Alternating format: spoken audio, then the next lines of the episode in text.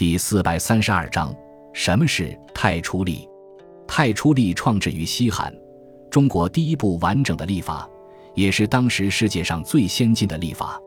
元丰六年（公元前一百零四年），经司马迁等人提，汉武帝下令改定历法，将先前沿用的误差较大的颛顼历改为太初历。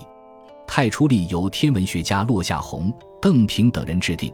这部历法规定。一年为三百六十五点二五零二日，一月为二十九点五三零八六日，将原来的以十月为岁首改为以正月为岁首，开始采用有利于农业生产的二十四节气，以没有中气及雨水、春分、谷雨等二十四节气中偶数位的节气的月份为闰月，由此调整了太阳周天与阴历纪月不相合的矛盾，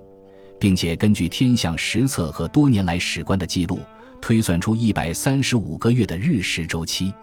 太初历在刚刚行用时受到一些人的反对。为了验证太初历是否符合实际的天象，朝廷组织了一次为期三年的天文观测，同时校验太初历和古六历及黄帝历、颛顼历、夏历、阴历、周历和鲁历的数据。结果表明，太初历更具优越性，